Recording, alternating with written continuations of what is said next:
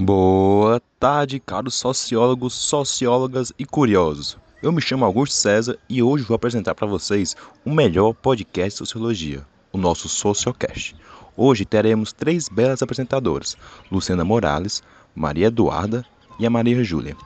Além disso, vamos ter três convidados extremamente especiais que saltaram diretamente nosso livro de história para o nosso estúdio, prometendo expandir nosso conhecimento sobre sociologia e sobre a vida e, ao mesmo tempo, fazer a gente pensar ainda mais. São eles Karl Marx, Emily Durkheim e Max Weber.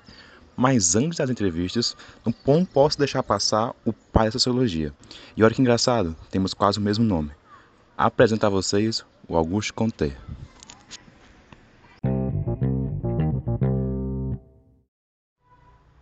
Olá para você que me ouve. Como esse gentil homem já adiantou, me chamo Augusto Conti. Meu nome completo é Isidore Auguste Marie François Xavier Conti. Meu local de nascimento foi em Montpellier, uma cidade na França. Vim a esse mundo na data 19 de janeiro de 1789.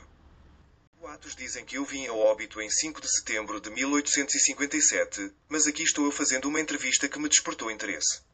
Gosto muito de conversar sobre a sociologia, inclusive desenvolvi alguns termos conhecidos até hoje.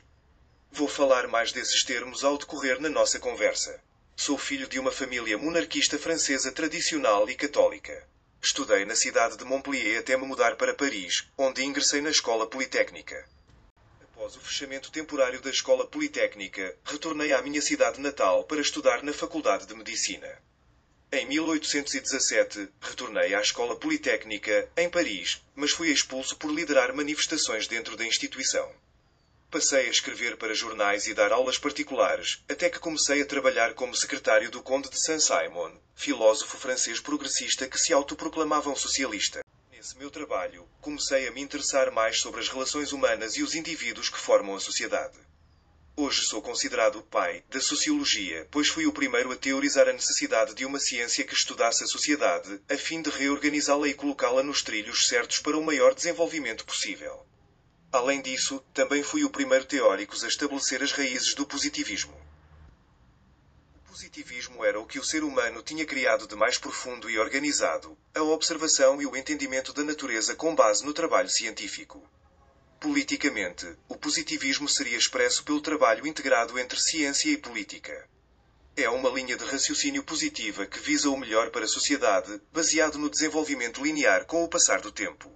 Para explicar a minha teoria positivista, estabeleci a lei dos três estados, que descrevia os três estágios de desenvolvimento da humanidade. Estado teológico, o ser humano, em seus primórdios, necessitava encontrar explicações para os fenómenos naturais. Essas explicações eram fornecidas por narrativas mitológicas e religiosas, pois, ao não conseguirem explicar a natureza, os homens criaram seres sobrenaturais para fundamentarem as suas explicações. Estado metafísico, esse segundo ponto de desenvolvimento consiste no início da filosofia. O ser humano já não se contentava mais com as explicações religiosas e passou a formular teorias racionais para conjecturar as possíveis causas dos efeitos observados na natureza. Nesse estágio, ainda há a prevalência do raciocínio sem a observação da própria natureza. Estado positivo, esse estágio seria o mais desenvolvido da humanidade. O ser humano entendeu que, para encontrar respostas sobre a natureza, ele deveria procurar as explicações na própria natureza. Nesse ponto, haveria o desenvolvimento das ciências e de um modo de pensar o mundo por meio do entendimento desse como algo que está dado fisicamente. O estágio positivo seria marcado pela física, pela biologia, ciência que, junto com a sociologia, seria a mais desenvolvida por mim, e pela busca incessante do progresso. Outro trabalho meu envolve um cunho mais religioso. A história da religião da humanidade está ligada ao meu encontro e Clotilde de Faux, em Paris, no ano de 1845. Ao conhecer Clotilde me apaixonei imediatamente por essa jovem mulher casada, porém abandonada pelo marido, que se exilou na Bélgica para escapar de dívidas de jogo. Embora Clotilde não tenha manifestado o mesmo tipo de sentimentos por mim, nós iniciamos uma intensa amizade e relação intelectual e epistolar. Foram 183 cartas trocadas em um ano, até o falecimento de Clotilde, vítima de tuberculose. Essa experiência dolorosa firmou a compreensão, aos olhos meus olhos, da supremacia do sentimento sobre a racionalidade para a elevação moral dos homens. Inspirado, portanto, no sentimento amoroso despertado por Clotilde, comecei a elaborar, a partir dos anos 1850, as bases de uma religião positiva, em torno de princípios cívicos e morais como o altruísmo e a honestidade. Meus rituais e minha iconografia são inspirados na religião católica, depuradas as crenças metafísicas da mesma. Trata-se de uma religião agnóstica, não transcendental, fundamentalmente humana, onde se presta homenagem aos homens e mulheres cujo talento e pensamento marcaram a humanidade. Na religião da humanidade, todavia, não há um Deus sobrenatural, nem vida após a morte. Nela, presta-se homenagem à humanidade, compreendida como o conjunto dos homens vivos e mortos. Seu culto reverencia os antepassados, em prática ritualizada que tem por finalidade fortalecer o laço social entre os homens, a solidariedade entre as gerações e a transmissão do conhecimento. Tal prática também garante a continuidade da história, compreendida como um processo estimulado pelo aperfeiçoamento do conhecimento e orientado para o progresso. Em seu calendário, a religião da humanidade celebra homens e mulheres que contribuíram para fortalecer os valores e impulsionar a história da civilização ocidental. A humanidade é representada por uma mulher com os traços de Clotilde de Vaux, com uma criança no colo, símbolo da continuidade entre as gerações. A formulação da religião da humanidade provocou divisão entre os meus discípulos. A doutrina religiosa prosperou em diversos países da Europa, nas Américas e na Ásia. No Brasil, ela recebeu o primeiro templo construído exclusivamente para seu exercício, segundo orientações deixadas por mim, o Templo da Humanidade, situado no Rio de Janeiro. Atualmente o meu pensamento religioso tem despertado interesse em artistas e pesquisadores. Minha compreensão visionária de uma crise da racionalidade e o atual retorno do sentimento religioso no mundo contemporâneo, inclusive em suas vertentes fundamentalistas, estimulam novas abordagens dos meus pensamentos e novas influências para futuros pensadores. Obrigado pela sua atenção, outro Augusto. Pude falar um pouco sobre minha vida, sobre meus relacionamentos, sobre sociologia e suas ramificações. Obrigado. que é isso, Conta. Eu que agradeço. Gostaria de dar ênfase também sobre a questão de você influenciar outros sociólogos. Eu acho isso muito interessante, sabe por quê? Porque hoje nós temos mais três aqui conosco. Nós temos agora, sabe quem? Nada mais, nada menos, quer dizer, não tem menos com ele, né? A gente vai falar agora de Karl Marx e sua entrevistadora, Luciana. Olá, pessoal. Bom dia, boa tarde, boa noite. Hoje nós estamos aqui com o filósofo, sociólogo e jornalista Karl Marx.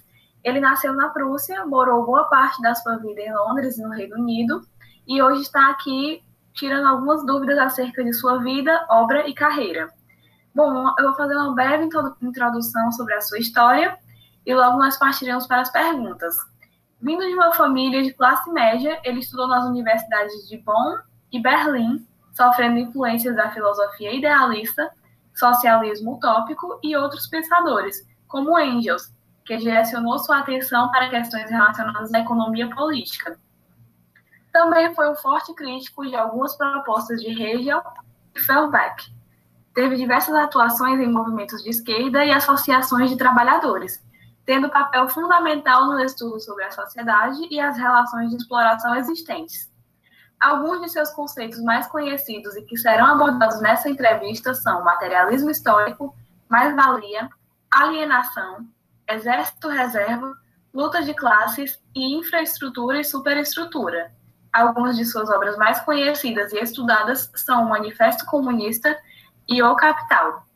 Bom, senhor Marx, eu quero primeiramente agradecer sua presença aqui e iniciar a nossa entrevista, tudo certo?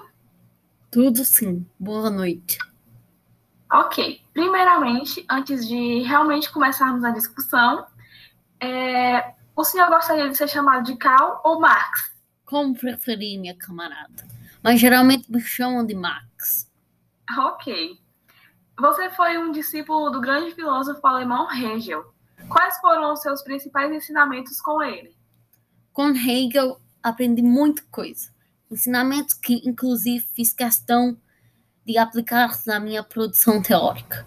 O principal foi acerca do movimento dialético das coisas, que trata da constante mudança da realidade por meio de termos opostos que dão origem a um terceiro, que os equilibra. Esse sendo a tese, a antítese, como os termos contrários, e a síntese como o que trará o equilíbrio. E eu concordo com Hegel que a sociedade funciona dessa forma também, mas, ao meu ver, por meio da luta de classes. Quais foram as suas principais pretensões ao escrever o Manifesto Comunista? Escrevi mesmo com o meu parceiro Engels, com o objetivo de mostrar o que pensamos para as classes populares, para trazer luz e clarear a forma alienada com a qual os operários enxergam os métodos exploratórios aos quais são submetidos. Foi sim como uma forma de incitar um sentimento revolucionário nessas pessoas. Indo para a próxima pergunta, um de seus pensamentos mais famosos é a afirmação de que a sociedade é movida pela luta de classes. Poderia nos explicar melhor esse conceito? Como falei anteriormente, a luta de classes é o motor dialético da sociedade. Pois, se pararmos para observar que desde os primórdios essa separação econômica sempre envolve a sociedade com os sistemas de servidão, de feudalismo e o próprio capitalismo industrial. Ok. Indo aqui para o meio da nossa entrevista, eu gostaria de pedir para o senhor explicar a mais-valia com algum exemplo da atualidade. Claro. Hoje mesmo descobri a existência do aplicativo motorista. Hum, qual o nome mesmo? Uber? Isso, exatamente. Esse aplicativo, no valor cobrado pela viagem ao passageiro, está embutido uma porcentagem do valor que fica com o motorista e a outra porcentagem que fica com o aplicativo. Entretanto, o valor recebido verdadeiramente pelo motorista não é completamente proporcional ao trabalho exercido por ele. E Para que... você, qual o ponto fundamental da sociologia? Ao meu ver, podemos facilmente compreender nossa realidade social ao analisarmos o modelo econômico da sociedade, a qual buscamos entender. Isso quando eu pego o sistema capitalista e me deparo com as desigualdades sociais e a separação entre classes. E estudo os impactos disso na sociedade. Estou fazendo sociologia. Sobre as obras escritas por você, qual a sua favorita? Sei que provavelmente já é esperado, mas para mim o capital é a síntese do que acredito de como e de como cheguei a isso. É a forma de desenvolver uma importante linha de raciocínio quanto ao pensamento comunista, suas motivações e seu desenvolvimento. Ok, senhor Marx. Inclusive, é uma obra bastante densa e que exige um grande estudo, certo? Não é à toa que ela é uma das mais famosas e comentadas também até hoje. Isso mesmo. Você é um crítico ferrenho dos governantes.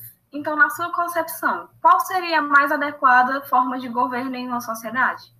Obviamente, um governo comunista, sem dúvidas. Mas isso seria alcançado primordialmente pela ditadura do proletariado, que seria representada pelos proletariados tomando um poder do capitalista, e após isso, e muitas adaptações da sociedade, seria instalado um governo comunista, que é basicamente autogovernado pelo povo. Ok, só para fechar nossa entrevista agora, uma última pergunta. O senhor poderia é, nos explicar os conceitos de infraestrutura e superestrutura? São conceitos complexos, minha, minha camarada. Mas explico sim. A infraestrutura seria a base econômica regida pelas relações de trabalho e de produção, como a de empregado com empregado e patrão com empregado. As forças de produções formadas pela matéria-prima, pelos meios de produção e pelos próprios trabalhadores. Isso tudo é a nossa infraestrutura. Já a supraestrutura fornece o sustento ideológico para esse sistema e a sua perpetuação. A estrutura jurídica, política e a estrutura ideológica, como o Estado, a religião, artes e meio de comunicação. Bom, então eu gostaria de agradecer a sua presença aqui, senhor Max. Nossa entrevista, infelizmente, chegou ao final. Quero agradecer a sua presença e os esclarecimentos acerca da sua obra, que é tão vasta e tão gratificante de se conhecer. Agradecer a quem estiver escutando e espero que possamos ter outras conversas como essa, certo? Muito Certo. obrigado e finalizaremos por aqui. Até a próxima! Até a próxima, camaradas. Avante! Muito obrigado, Luciana. Muito obrigado também para você, Karl Marx. E agora a gente vai falar sobre o Emily Durkheim. A entrevistadora vai ser a Maria Eduarda.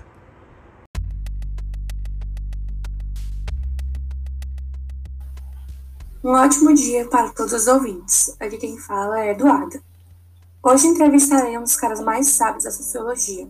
Ele foi antropólogo, cientista político, psicólogo social e filósofo francês que nasceu em 1858 na cidade de Epinal. Comumente citado como principal arquiteto da ciência social moderna, além de que formalmente tornou a sociologia uma ciência. Seus estudos incluem direito, economia, filosofia, ciência da natureza e psicologia. Eu estou falando dele, David Emily Durkheim. Como é que você tá? Estou bem, bem cansado, na verdade. Brincadeiras à parte, estou ótimo, Duda. Fico feliz em ouvir isso. É, quais são as suas expectativas para a nossa entrevista? Eu espero clarificar tudo e ainda me divertir nesse dia que está sendo tão especial para mim, né, Maria? Ai, que ótimo, então. Vamos começar. Bom, Durkheim, você estudou sobre diversos temas, porém as teorias com mais ênfase são sobre o fato social, o estudo da sociedade, a solidariedade mecânica e orgânica e o suicídio. A gente começar nossa conversa com base nos seus estudos, queria começar te perguntando qual é o seu ponto de vista sobre as consequências da pandemia do coronavírus para a sociedade. Eu sempre busquei entender o funcionamento das sociedades modernas a partir da divisão de trabalho, já que agora as pessoas interdependem cada vez mais da sociedade. Cada pessoa tem sua função produzindo somente a sua parte e dependendo da função do outro, como o cozinheiro depende do professor e vice-versa. A divisão do trabalho social gera uma consciência similar para as pessoas a partir de suas experiências comuns que garante a coesão da sociedade. Mas em períodos de grandes crises, a visão que se tem é que a divisão do trabalho não produz contatos suficientemente eficazes entre os indivíduos. O panorama que eu vejo é de afrouxamento de expectativas morais de comportamento através da anomia, que é a falta de adesão às regras e normas sociais que torna precária a vida e enfraquece laços sociais, o que pode gerar graves problemáticas sociais. Vale lembrar que quando se tem uma ruptura da solidariedade social que deixa a sociedade instável é mais comum os suicídios anômicos. Muito bem, agora eu vou entrar em um assunto mais polêmico, religião. Você, por exemplo, nasceu em uma família judia. Seu pai e seu avô foram rabinos, certo? Como é que foi para você estudar esse tema sem se comprometer com a doutrina ou uma religião? É, e hoje em dia, as pessoas acreditam em diversas religiões, certo? Qual a sua opinião sobre isso?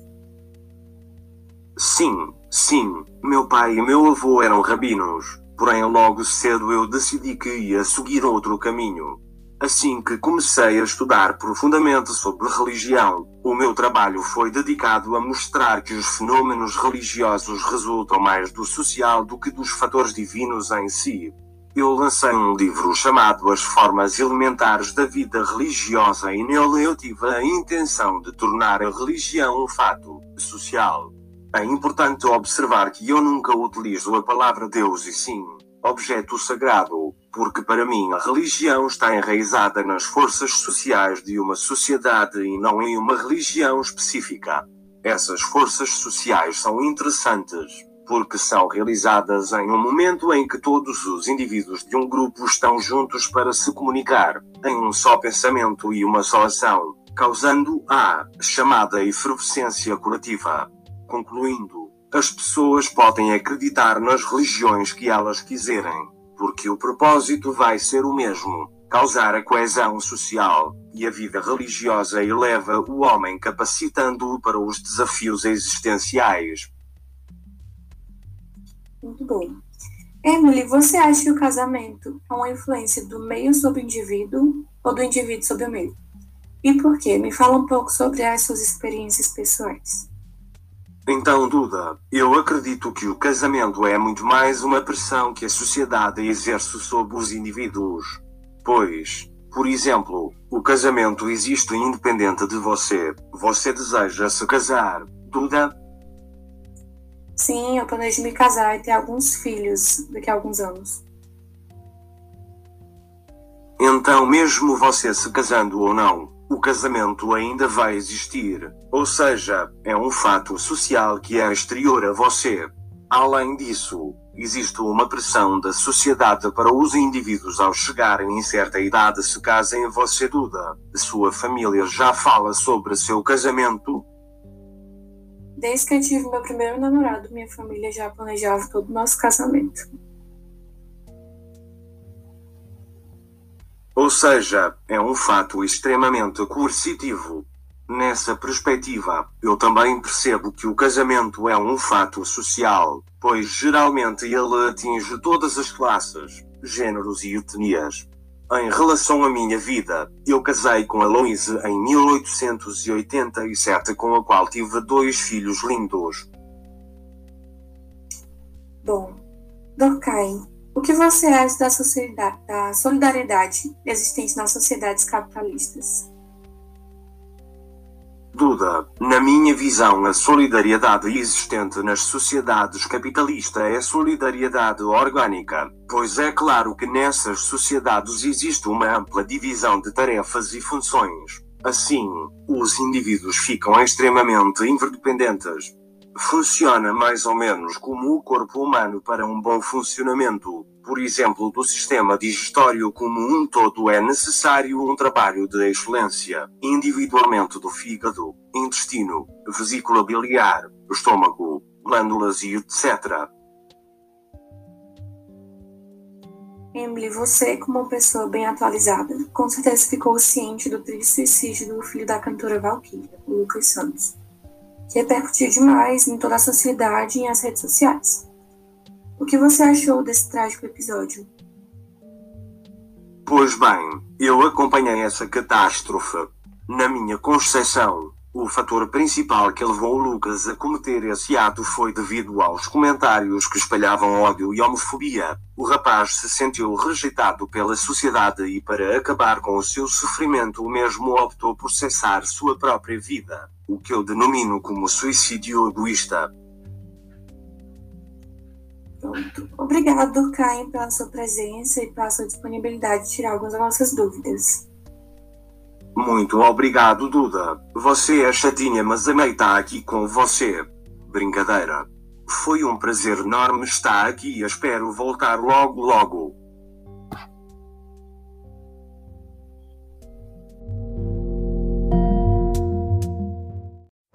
Obrigado, Duda, e obrigado também do Kaimer. E agora a gente vai falar sobre o Max Weber. A entrevistadora vai ser a Júlia.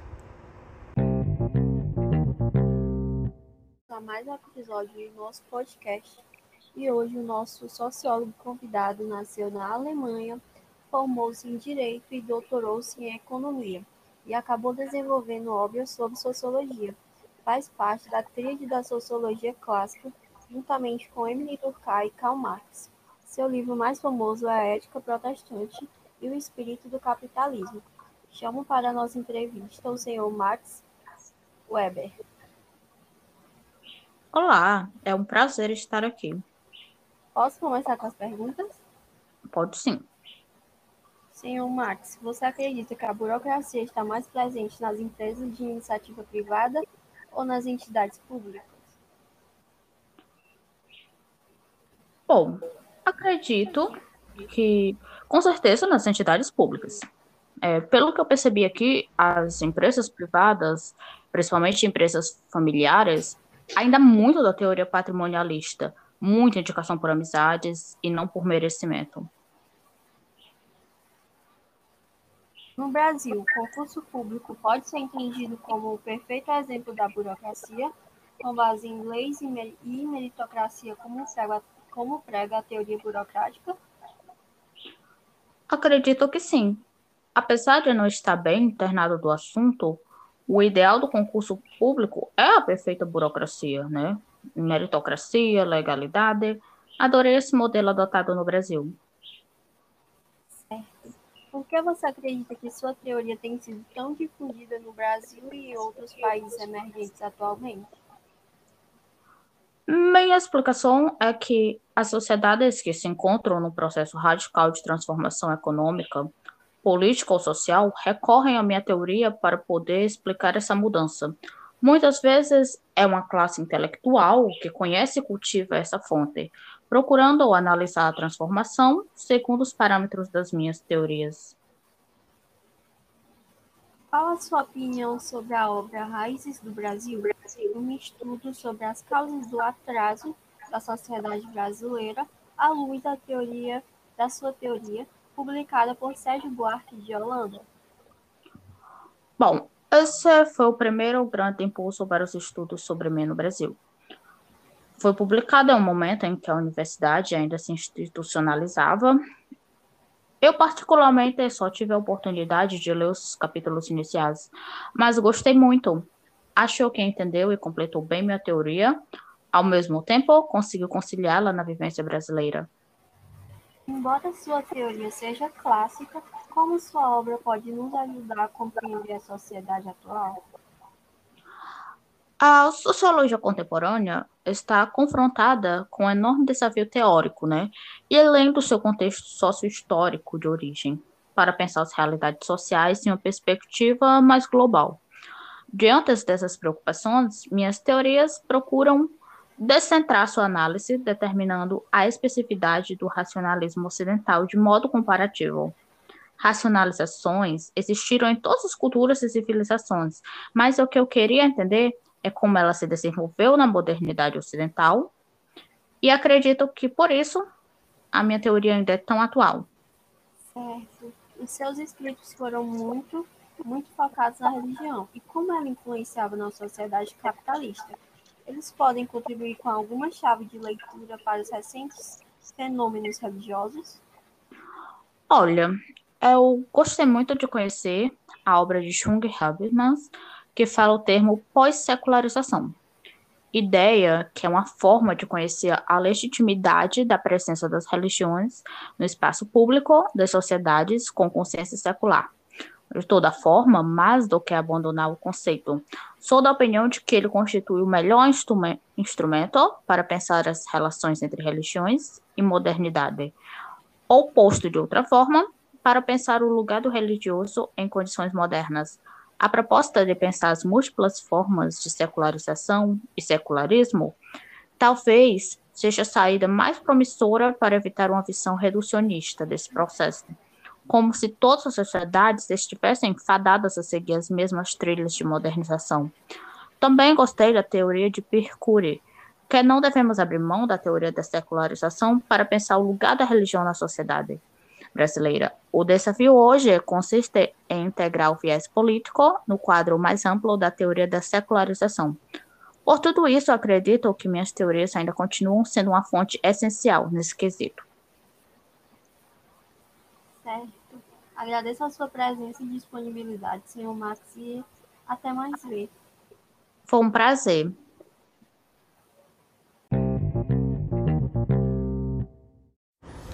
E aí, caros ouvintes, como vocês estão? Eu, pelo menos, estou impressionado com tanta informação que absorvi nesse podcast. Foi curto, foi meia hora. podia falar aqui, passar 30 dias ao invés de meia hora falando sobre esses grandes sociólogos da nossa história. Na nossa história, mas também na nossa realidade, né? Porque eles deixaram seu legado até hoje. Eu agradeço de verdade a audiência de vocês todos. Agradeço a companhia dessas belas entrevistadoras e desses belos sociólogos que, nossa, eu me expandi em um nível que é indescritível. Eu te vejo, não, não vejo, né? Mas a gente se encontra no nosso próximo podcast, ou melhor, Sociocast. Até logo.